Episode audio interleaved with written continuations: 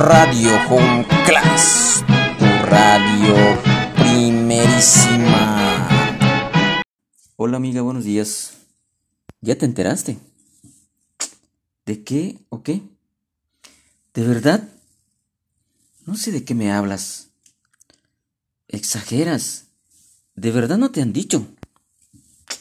Que hoy viene la supervisora a observar tu clase y seguramente nos pedirá nuestra bitácora docente y por supuesto que también la planeación de este trimestre.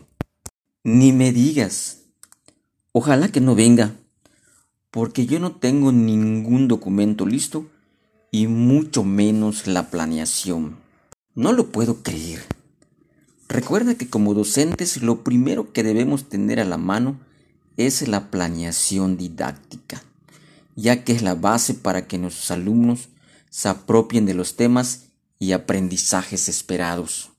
Es como una guía que nos sirve para llevar una secuencia didáctica propia con actividades y estrategias óptimas para evitar improvisar. Sí, eso ya lo sé. Solamente que no he tenido tiempo. He tenido muchas dificultades y algunos problemas familiares, pero me tengo que poner al día.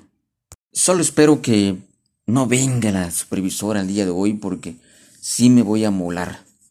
Pero pues en lo que viene voy a ver si puedo sacar algunos documentos allá para hacer de cuenta de que sí tengo las planeaciones. Bueno, pues nos vemos. Yo también voy a mi salón. Tengo que organizar todo porque no vaya a ser que sí venga la supervisora. Tengo que poner en orden mis planeaciones. Apreciables amigos docentes. Recuerden que la planificación escolar es sumamente importante y en este sentido te hemos preparado el siguiente material. Corre la DJ.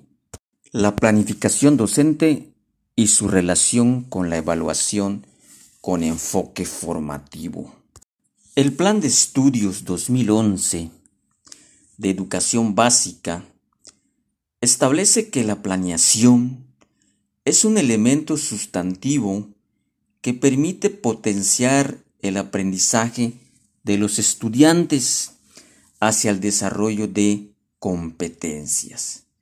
Esta afirmación se fundamenta en la idea de que al planificar, el docente toma decisiones de manera anticipada acerca de cómo llevar a cabo la experiencia educativa durante un periodo determinado, un ciclo escolar, un trimestre, una clase, una situación didáctica o un proyecto.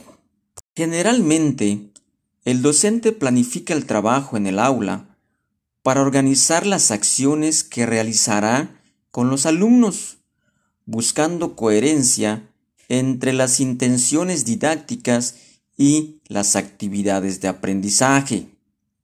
De esta manera, la planificación establece una guía tanto para la enseñanza como para la evaluación, ya que en ella se expresa lo que se propone hacer mediante las situaciones o secuencias didácticas que favorecen el aprendizaje. En este sentido, se define qué, cómo y cuándo se va a evaluar el aprendizaje de los alumnos. Desde esta perspectiva, la planificación brinda unidad y estructura a la labor docente, así como elementos de análisis, mejora y reflexión de la práctica docente y la misma planificación. En ese sentido, la planificación se concibe como una propuesta de trabajo dinámica que podrá modificarse o replantearse cuando sea necesario. Tomando como referencia las características de los alumnos, la viabilidad de lo que se propone, los factores que favorecen u obstaculizan el aprendizaje de los niños o adolescentes y los resultados de la evaluación que se vaya realizando. Pero ¿sabías cuáles son los elementos de la planificación? No te preocupes, por si no las sabías, aquí te voy a decir cuáles son. En el marco del Plan de Estudios 2011, los principios pedagógicos, las características de los estudiantes y el entorno escolar y social en que se desenvuelven son elementos que el docente debe considerar para su planificación. Además de reconocer que los estudiantes tienen ritmos y estilos de aprendizaje diversos, aprenden a lo largo de la vida y se involucran en su proceso de aprendizaje.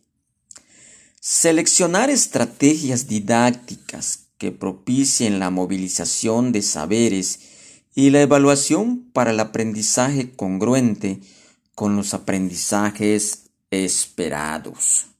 Reconocer que los referentes para el diseño de trabajo didáctico son los aprendizajes esperados de los programas de preescolar, primaria y secundaria.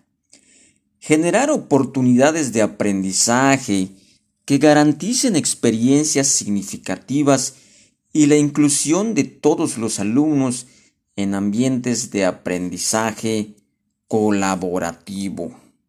Contar con evidencias de aprendizaje del alumno que brinden información de sus logros o necesidades para tomar decisiones y continuar impulsando el aprendizaje de los estudiantes. Comunicar los logros de aprendizaje tanto a los alumnos como a sus madres, padres o tutores. La planificación requiere sistematizarse para dar continuidad a los aprendizajes y hacer explícita la propuesta de trabajo docente mediante una organización detallada de acciones que facilite su intervención y cumpla con el cometido de mejorar la calidad educativa. Lo recomendable es que el docente tenga la libertad para organizar las actividades de aprendizaje en congruencia con los programas de estudio y de acuerdo con las necesidades del grupo o grupos de alumnos que atiende, independientemente del formato. Planificación escolar